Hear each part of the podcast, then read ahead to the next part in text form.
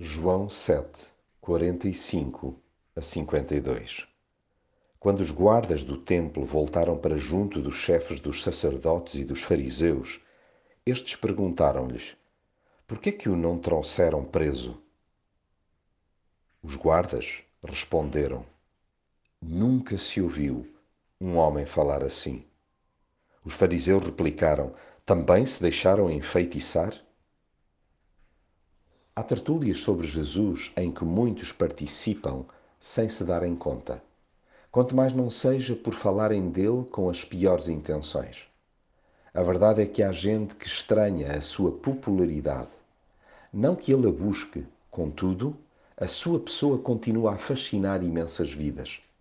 Acontece até haver quem se tenha aproximado dele para o rebater, desmascarar e deter, só que regressa com as voltas trocadas mais do que boquiabertos com os seus dotes oratórios, ficaram siderados com a profundidade do seu caráter.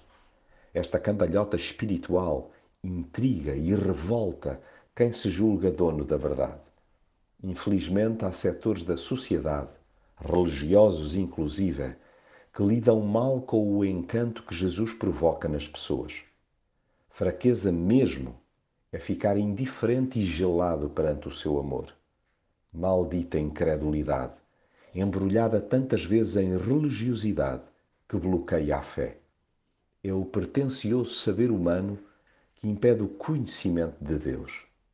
Ergam-se vozes, começando pela minha, para que não se façam julgamentos sobre Jesus sem que primeiro o ouçam para saber o que ele faz.